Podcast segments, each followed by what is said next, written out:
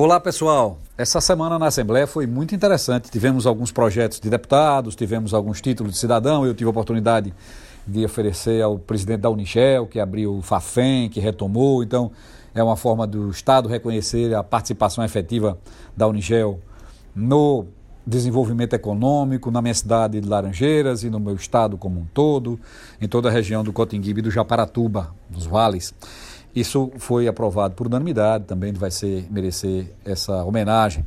Tivemos também aqui projetos de deputados que foram apreciados e três projetos interessantes. Um com relação à questão daquela ocupação ali no, no, antigo frigorífico de Aracaju, na saída ao lado, aquela área, que é uma área que hoje está densamente povoada, que é resultado de uma ocupação e que houve uma apresentação do projeto do Executivo Estadual, possibilitando que fosse feita uma troca daquele terreno com outro terreno de um particular que lá e tem o direito de reintegração da posse, preservando assim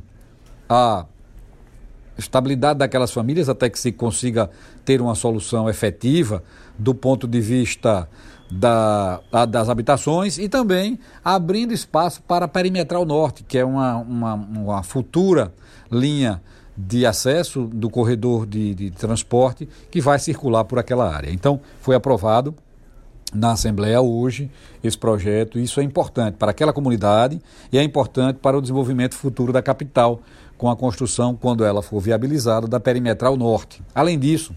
foi também prorrogado o prazo de isenção do ICMS, de incentivo do ICMS para a aviação. A gente sabe que a pandemia em 2020 tinha previsão de em dezembro estar debelada, no entanto, ela veio a 2021 com mais intensidade e os voos, as companhias aéreas, o setor turístico, todo esse setor sofreu absurdamente. Então, a perspectiva do que foi aprovado até dezembro do ano passado está sendo prorrogado para este ano em função das dificuldades e da pandemia que foi maior em 2021 do que foi em 2020. Também buscando preservar a malha aérea, ou seja, o número de voos para Sergipe, a possibilidade da manutenção dos mesmos e dando uma justiça fiscal a essas empresas que sofreram absurdamente com a redução do número de passageiros durante o período da pandemia. É uma ação importante, uma ação que visa apoiar diretamente a economia é, sergipana no que se refere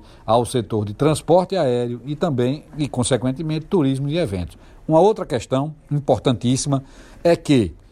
é, as cervejarias instaladas em Sergipe estão propondo produzir um novo tipo de cerveja utilizando suco de laranja como parte da matéria-prima, ou seja, uma cerveja personalizada de Sergipe. É um diferencial, é um atrativo turístico, é um atrativo de consumo e para esta cervejaria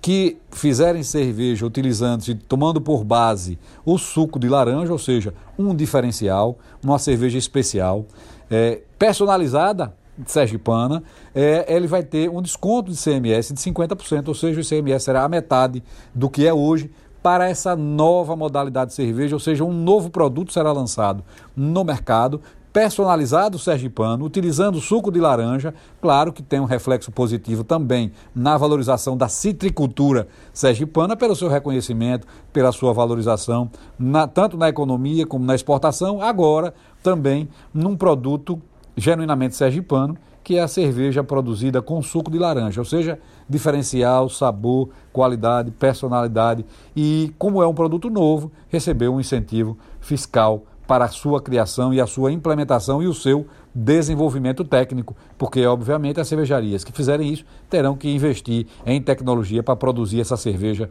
genuinamente sergipana. Foi uma semana produtiva, com ações importantes para o desenvolvimento e para as pessoas do nosso estado. Um abraço para todos. É com muita alegria que a gente se despede, trazendo mais informações muito em breve.